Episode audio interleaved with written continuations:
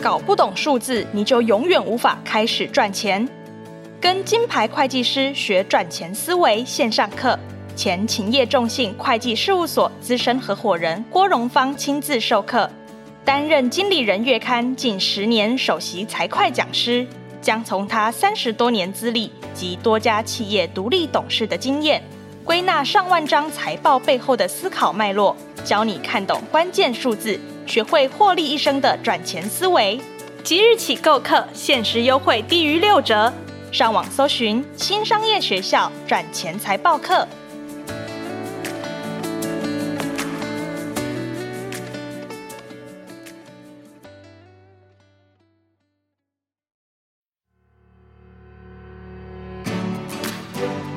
职场行不行？提供工作撇步，找到职涯生存最佳法则。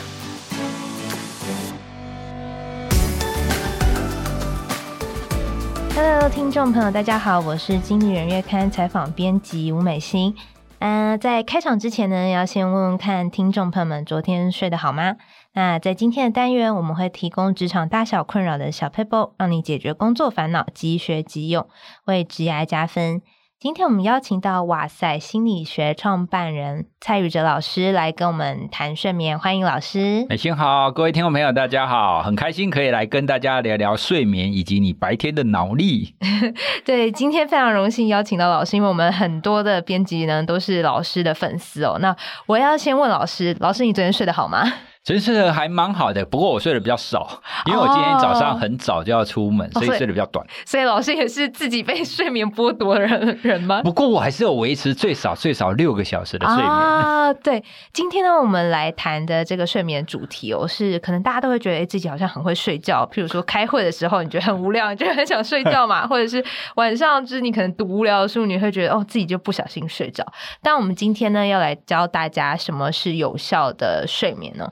那上一次我刚好有在听，就是老师谈了一集是怎么样子有效的休息。那老师就有谈到说，有很多人都会牺牲休息时间，睡少一点，工作努力一点，然后换取更好的表现。那我们自己经理人是商管杂志嘛，就也会写一些 一些企业家他们很离奇的睡眠故事，譬如说像是什么祖克伯，他可能只睡五个小时，然后马斯克呢，他可能也是睡不超过六个小时。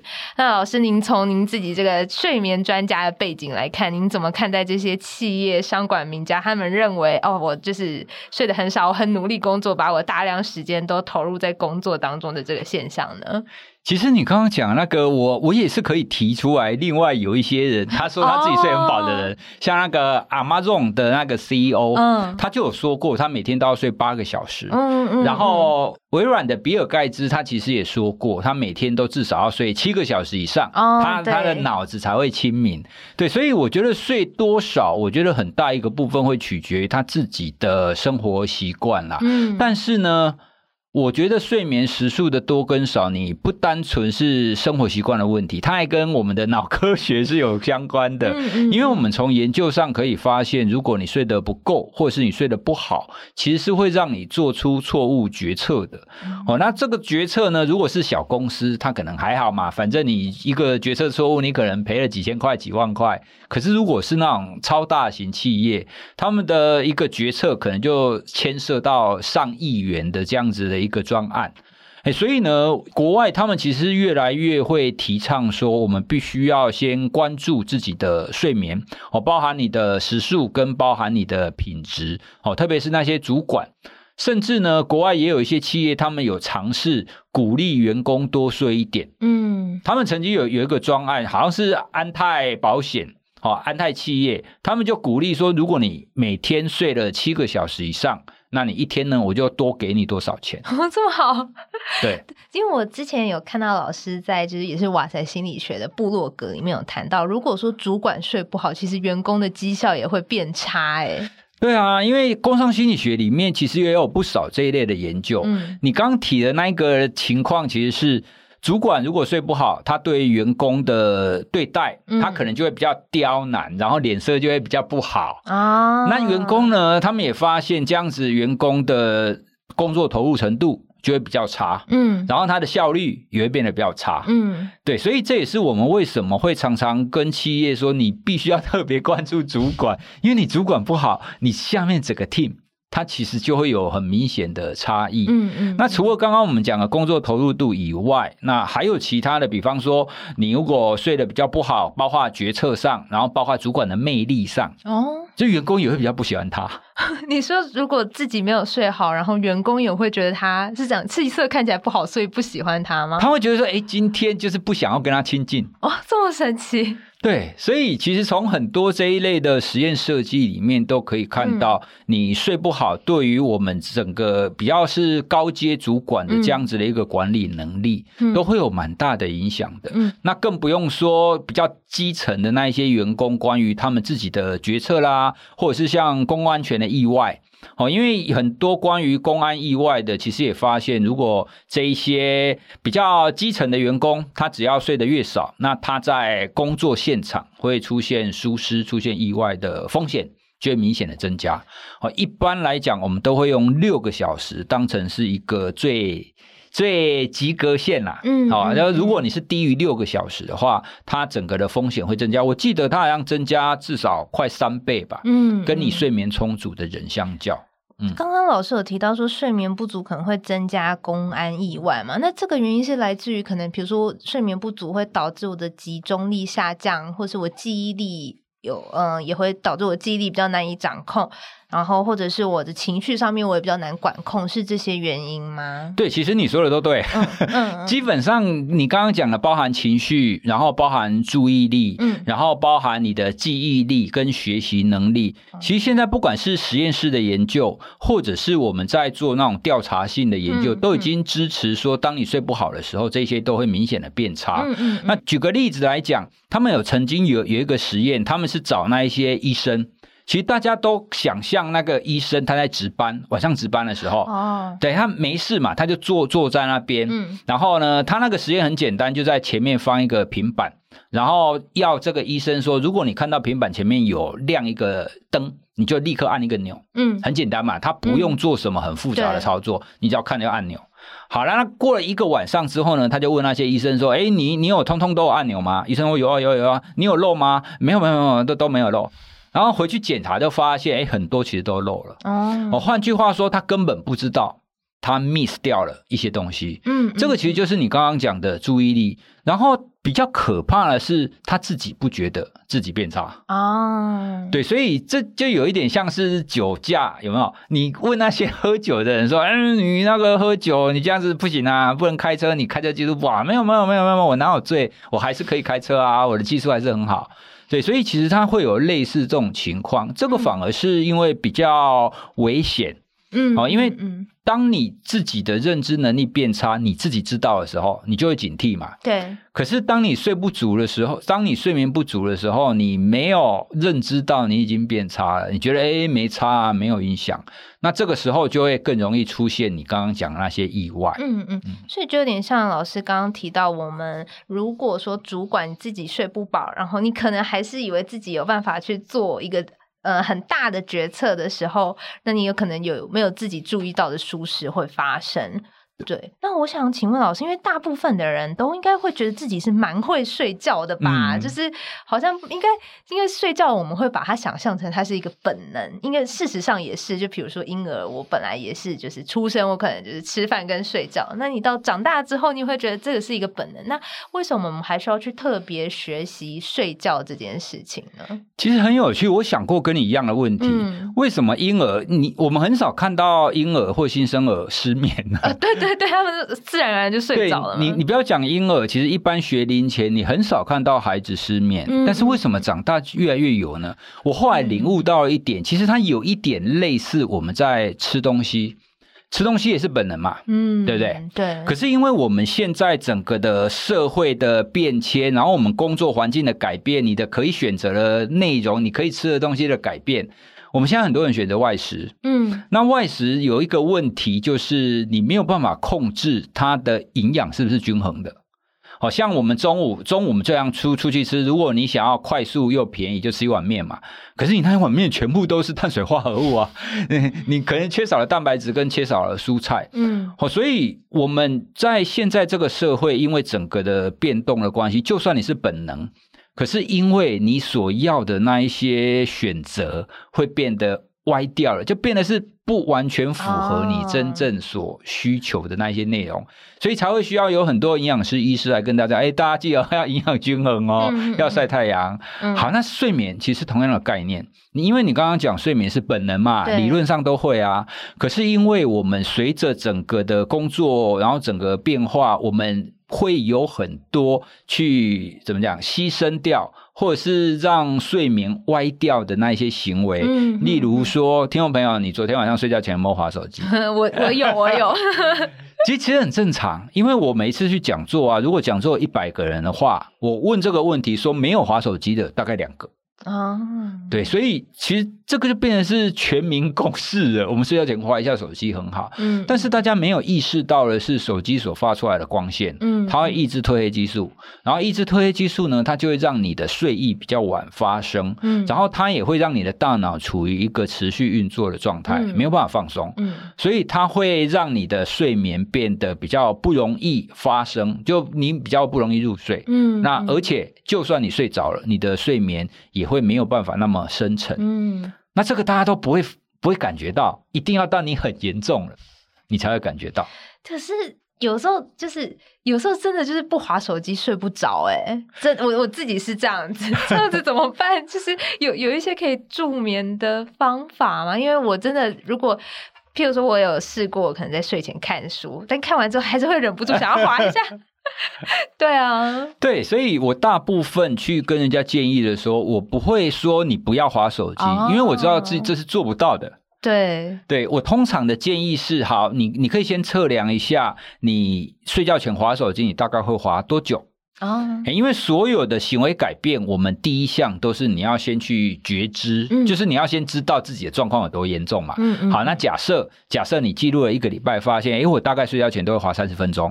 好，那下一个礼拜呢，你可不可以就是做一个控制，说好，我还是可以滑，但是我滑二十五分钟，或我滑二十分钟就好。嗯。嗯好，这是第一个，你一样滑嘛，但是至少可以减少。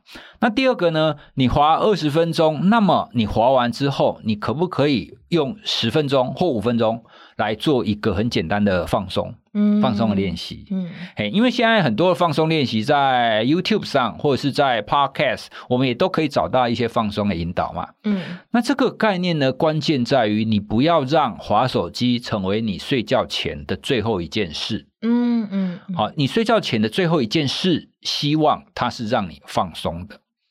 好，所以我们刚刚讲了，就会变成是你本来是三十分钟都在划手机，那划完你就关灯睡觉嘛，对不对？嗯、好，那接下来你变成二十分钟划手机，划完之后呢，你有大概五到十分钟，你可以让你自己在那边做一下放松。那接下来关灯。嗯嗯。好，那这个是我们通常会建议给那一些已经非常习惯睡觉前划手机的人，你可以来调整的一个方法。感觉大家应该都蛮适用的。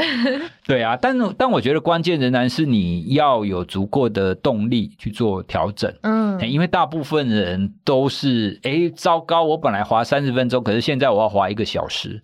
然后滑更久，嗯，对，那出现说，哎，不行，已经侵蚀到我整个睡眠的时间的时候，嗯、他才会发现不对劲。对，因为好像很多妈妈会说，哦，我自己就是，比如说养小孩，我妈妈要有睡前的自由时间，就是我是滑手机，可能就滑一个小时、半个小时这样子，其实会滑这么长的时间当做自己的消遣嘛。可是其实刚刚老师说的是。这样子做没有什么太大问题，但问题是它可能没有办法让你放松，所以其实睡眠的最后一步是要放松。换句话说，如果我们睡前，应该说在睡前，我们真正要达到的目的是放松，是吗？嗯、对，因为我我们很容易联想说，如果你睡着以后，你的大脑就关机。对，我们很容易做这样子的想象，所以你以为睡着之后就没你的事了，嗯、但其实不是，你睡着之后仍然有。睡得比较放松，跟睡得比较不放松的。这个自己有办法知道吗？这个自己多半不太能够知道。嗯，但是我们透过一些脑波，透透过你大脑活动的测量，哦、我们是可以很精确的知道说你到底有没有放松。嗯，那自己可以知道那一种多半是比较严重的啦。比方说，你隔天你有一个压力很大的一个专案要报告，嗯嗯，那你那一天晚上你就会睡得比较不安稳嘛。对，那比较做噩梦什么的。对，嘿，所以多半就是因为你做噩梦，或者是你就会觉得说，哎，自己好像睡得比较浅，就是睡睡醒醒，睡睡醒醒。这一种，嗯嗯，对。那如果你不要这一种的话，你一定要，你就必须要在睡觉前，你有足够的时间，让你自己的大脑，然后把它冷却下来。我们通常会用那一种老式有叶扇的那种电风扇来比喻，嗯，好，你白天的时候就很像是这个电风扇一直在转，一直在转，嗯，好，那你要睡觉的时候。你当你进入睡眠之后，最好的情况就是这个电风扇完全停下来，嗯、那是完完全放松嘛，对不对？可是呢，大家都使用过电风扇，你就知道这个开关一关掉，它那个叶扇不会立刻停下来，嗯、它要慢慢慢慢慢慢慢停下来，那接下来它才会静止，然后马达才会慢慢的变凉嘛，对不对？它后面那个马达，所以这个其实就是我们睡觉前要做的事。我们睡觉前就是要让那个叶扇慢慢、慢慢、慢慢停下来。嗯，嗯，那停下来之后呢，你一进入睡眠，你就可以获得一个最高品质、最有效能的一个睡眠。嗯，老师，我想请问哦，因为我也有听过有一些人是会，譬如说排一整天非常忙碌的行程，然后我就是躺到床上，我直接断电睡着。这种，您您会觉得它是一个好的睡眠吗？还是其实这个是已经就是我们已经过过电扇转到过热断线了呢？对，其实我非常想要跟很多的高阶主管，特别是新创新创的那一些创业家，嗯、其实他们都类似这种工作形态。对对对，就是我工作一整天，我一躺到床上，我就直接睡着这样。对，但是这样子的危险的地方是，这种情况如果你持续越来越久，因为我们的人随着你的年龄，其实我们维持睡眠的能力，它其实会变差。所以像我，我年轻的时候，我也会觉得干嘛学睡眠啊？我睡得很好，我在任何地方我都可以睡着啊。对，对啊，可是我到现在有一些比较特殊的情况，像有压力的情况，我就会明显的睡比较不好。嗯，所以同样的道理，那当你年轻的时候，你可能会觉得说白天一直忙一直忙没有关系，我到最后断电就好。嗯，可是你一来等到你年纪越来越大，这种错误的一个睡眠习惯。它会越来越累积在那边，所以到最后它就会演变成难以入睡，然后变成失眠。我们最常遇过的个案都是这种情况，这是一种。那第二种呢？如果我们姑且不论几年后的事，我们论当下的事。嗯其实这样子，白天你没有适当的时间让你自己休息的话，你进入睡眠，你以为你断电了在睡觉，可是其实从那一些脑波跟大脑活动可以知道，其实你的睡眠并没有很深沉。哦，对，所以这也是我们为什么会需要从科学来谈睡眠这件事。嗯，对，因为。你你就已经失去意识了啊，所以你不会知道到底好或不好。但是我们通过科学研究，我们可以知道，哎，有几个条件，或是有几个方法可以帮助你睡得更好嘛？嗯，对啊。所以，我们既然可以有更好的方法，那你为什么要坚持那一些比较旧，或者是？比较你一般所尝试的可能是不太好的那一些休息或睡眠的习惯。嗯，我想请问老师，因为我想说，大家应该对于睡眠都有很多的迷思，譬如说像嗯嗯，我的同事可能就会说我可能周间睡得很少嘛，然后周末就来补眠，然后可是可是反而会就是这样越睡好像越累，就是有时候睡觉。不知道为什么，好像是超过一定时数吗？还是我可能睡眠时间不正常，反而会让我越睡越累？这个议题会分成两个层面，其实多半不是因为睡得长让它变累，而是因为生理时钟的关系。嗯哼，因为你要睡觉，你会取决于两个因素，一个当然就是你睡眠的时数，我们通常会称它为睡眠债务。可是呢，它还有另外一个因素，就是你的身体的时钟到底是不是在最适合的时间睡觉？嗯嗯。那以人类来讲，我们多半是日行性动物嘛，哦，所以你最佳的睡眠的时间多半是晚上。好，如但是呢，你在这种情况底下，如果你应该要在晚上睡，可是你跑，你把它拉到白天去睡，那你同样让你睡八个小时好了，你在晚上睡八个小时，跟跟在白天睡八个小时，这八个小时的品质就会不一样，因为你在错误的时间睡觉，你就没有办法得到最好的睡眠品质。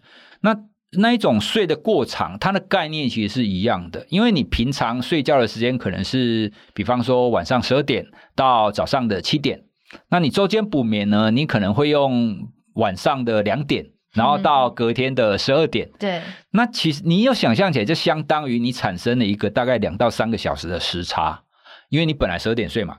那你周末变成两点睡，那就是两个小时的时差。嗯嗯。这个在现在的研究当中，他们给他一个专有名词叫 social jet lag，就是社交的时差。他就专门在讲那一种周末补眠的现象了。嗯嗯。那他们就发现，你周末补眠，如果你补的过长的话。那么呢，第一个，你礼拜一上班的时候 心情会比较差，因为你有时差，对你你要调调回来。嗯，那第二个呢，他们也发现这种社交时差，就补眠补得越严重的人，他同样他的肥胖程度会比较高，心血管疾病的风险也会比较高，等等等等的。太恐怖了吧？对，所以我们一般的建议是要不要补眠？如果你周间真的睡得不够的话，嗯嗯，我会推荐要补眠，但是你补眠的方法要正确。嗯，好，比方说你本来是早上七点钟起床的人，那你周末呢？你补眠就让你延到九点钟。就不要超过两个小时啊！一般我们会用两个小时当做极限啊。嗯、你如果超过两个小时，好像比方说本来是七点，但是你周末你就十二点啊，你这样一拉哦，你就拉五个小时，嗯嗯、哦，那这是太大，嗯，所以我们都会推荐你大概在变动两个小时以内，嗯，去做弹性的调整，哦，那在周末用这种方法补，你就会相对是既能补，然后又不会影响到你的生理时钟。老师刚刚有提到说。就是我们其实比较适合的是晚上睡觉的时间嘛。那可是有一些人，我相信有一些人可能他是轮班工作，可能是服务业，或者他们是什么工程师，或者像老师刚刚提到医生，他们是轮班工作的话，我想固定睡眠时间对他们来说可能就很困难。会不会就是我不知道会需要到辅佐药物这一块，他们会是比较好的可以让他们入睡的方法吗？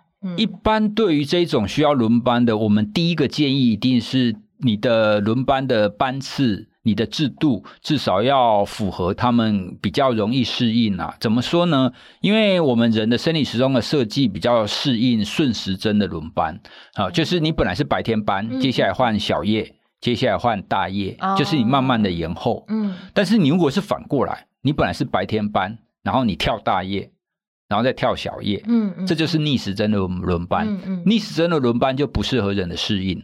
好，所以最佳的状况一定是顺时顺时针。可是其实也有很多医事人员，因为人力不足的关系，所以他们有一种叫花花班。哦，对，花花班就是乱跳。对对，那有一些比较一线的媒体业也会这个样子啊，嗯、因为资讯在那边啊。对，所以它就会变成是一个因为产业而产生的这一种议题啦。嗯、那如果是这一类的工作人员，其实我们更建议他必须要有一些正确的睡眠的知识。因为他必须要有一些正确的知识，他才可以知道哦，有什么方法可以帮助他调整。那比方说，我们最常建议的都是透过他本来的饮食、跟光线、跟运动。好，比方说饮食好了，你可不可以尽量找就是固定的时间，就是让你在不同的班别的时候。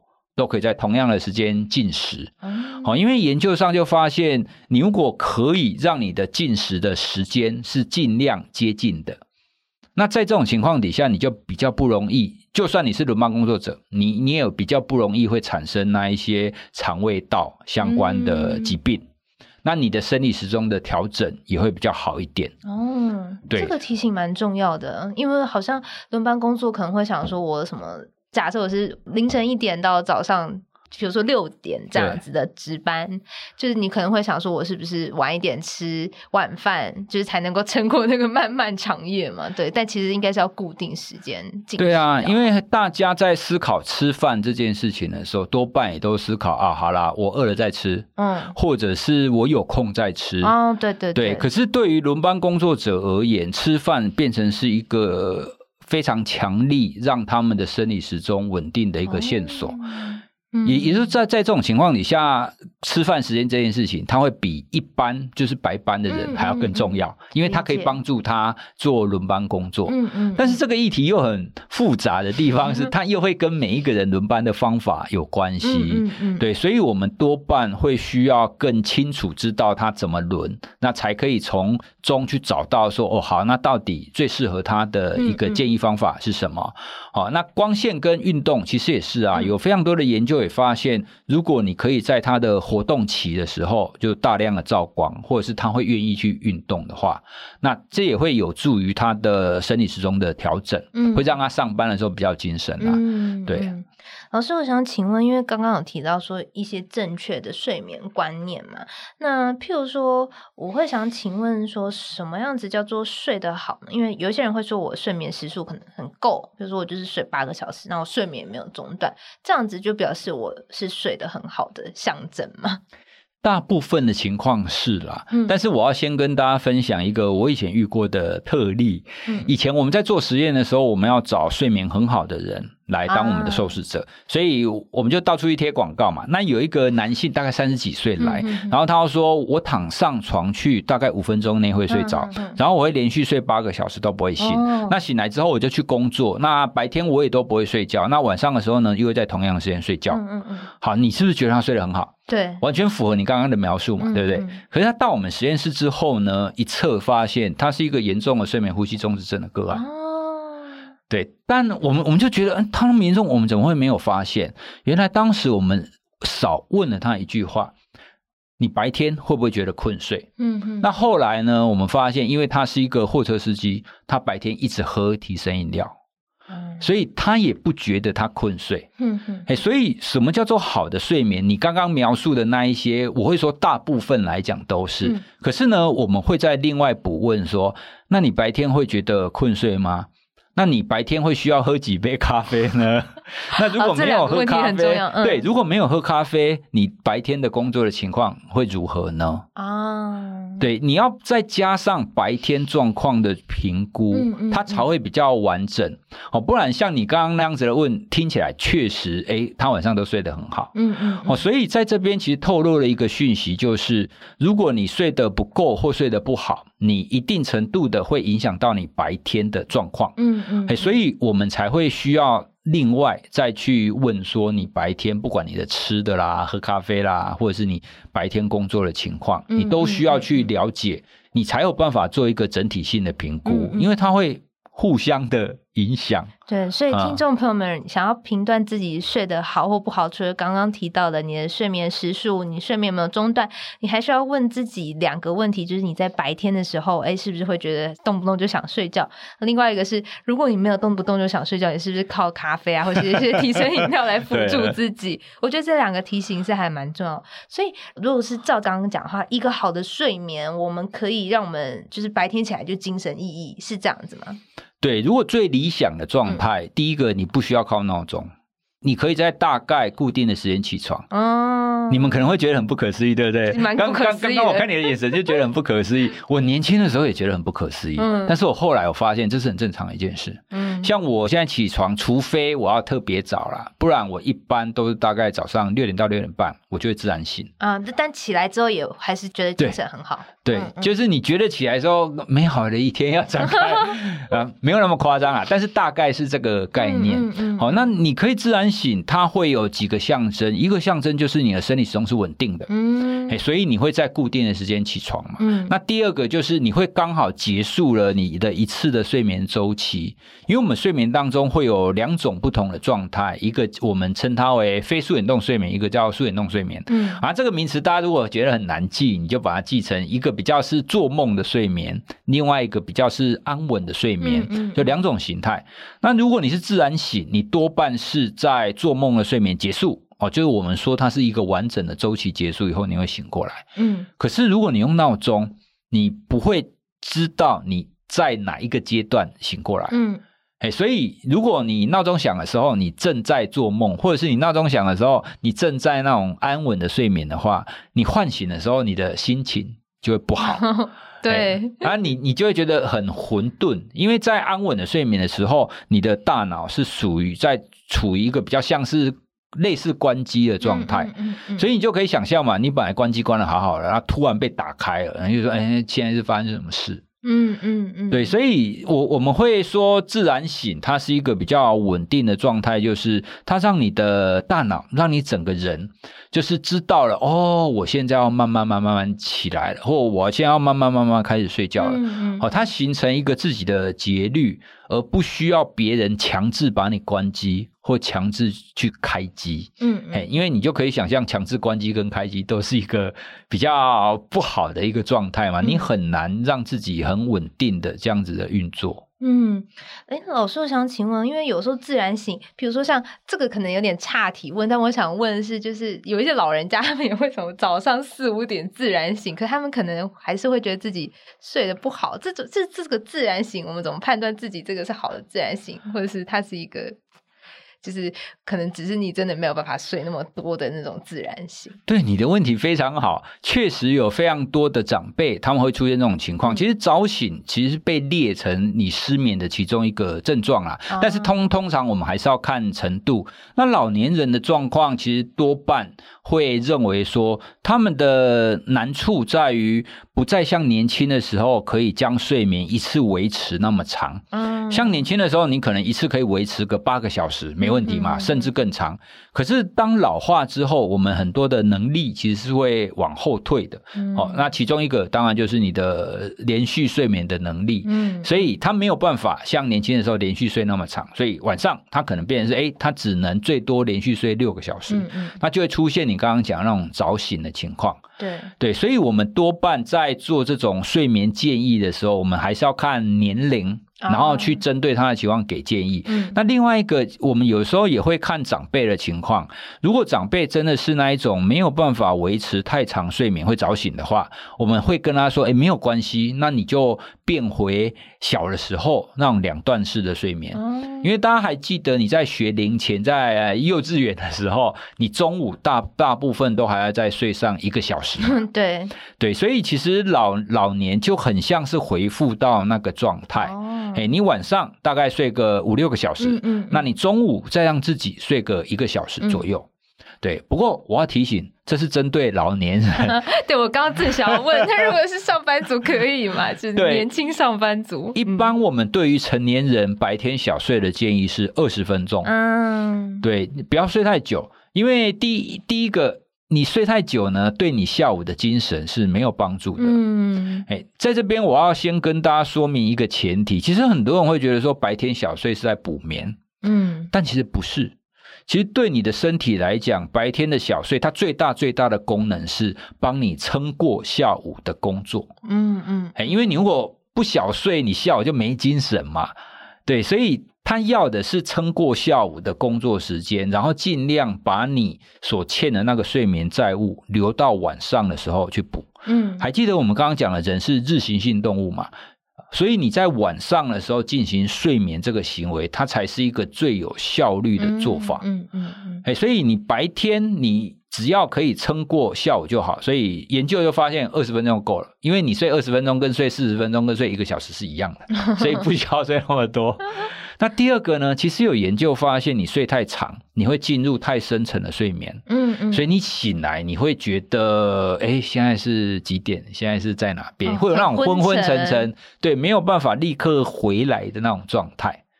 对，所以根据这两点，我们通常都会建议成年人就大概只要睡二十分钟就可以了，不要睡太久。理解理解。那我最后想问老师一个问题，其实因为老师刚刚有提到说，我们在日常生活当中，我们想要睡得好，其实很重要的一个是，就是像电风扇一样，我们要让它慢慢的就是慢慢的停下来。就是，可是我们在日常生活当中真的是不可讳言，我们就是有很多的压力呀、啊。我觉得它最后会不会是回归到说，我们在日常当中，我们怎么样子去处理跟面对那些压力，这样才有办法帮助我们的睡眠，夜晚的睡眠是睡得更好的呢？嗯，对你这个问题，确实我们观察也是大部分人会面临的问题。不不可讳言的，我们的工作太多。那你如果说好，我们工作都减一半，不可能嘛？但是呢，其实，在一样这样子很高频率或是很大负担的工作情况底下，你可以试着在你的工作当中，比如说插入白天哈，比如白天你工作八个小时，你可不可以插入三次？每次大概五到十分钟的休息，嗯，啊，对，你说八个小时，哎，你插入五五分钟、十分钟可能还好嘛，嗯、对不对？所以关键就在于你怎么利用这个短短的十分钟做最有效率的休息。嗯嗯，好，那这也是从几年前 Google 啊，那各大跨国企业都在做正念练习，它是同样的道理。因为正念练习它就是一个非常高效率的一种休息方法，它可以让你很快的，然后让你的身体，让你的大脑。然后进入一个恢复状态。嗯嗯、好，那你很快的恢复完以后，然后你再继续下面的工作。哎，所以我们通常都会建议大家白天很认真的工作没有错，但是至少你可以插入几次合适的休息，那也不用太长。哦，关键就在于你的休息的项目，你的做法是对的。嗯，你只要做对。那么这样子的休息就可以让你白天可以很有效率，而且呢，你那个白天的压力就不会一直累积。不会一直累积到晚上才会爆炸开来嘛？嗯、就像那个水库一样啊。如果我们这样一直累积累积，最后你的水位就会满了，然后就会爆炸嘛。可是如果你白天有机会这样泄洪一次，泄洪一次，那他的情况就不会那么严重。嗯嗯嗯，就有点像是我们不要累积到最后，然后让自己有一种 burn out 的那种感觉。对，没有错。嗯，嗯好，那今天非常谢谢就是蔡老师的分享。那如果喜欢今天的内容呢，欢迎订阅。哇塞心理学，然后或者是经理人的 Pocket，或是到哇塞心理学以及经理人的网站，有更多相关的内容。谢谢听众朋友们，谢谢老师，拜拜，拜拜。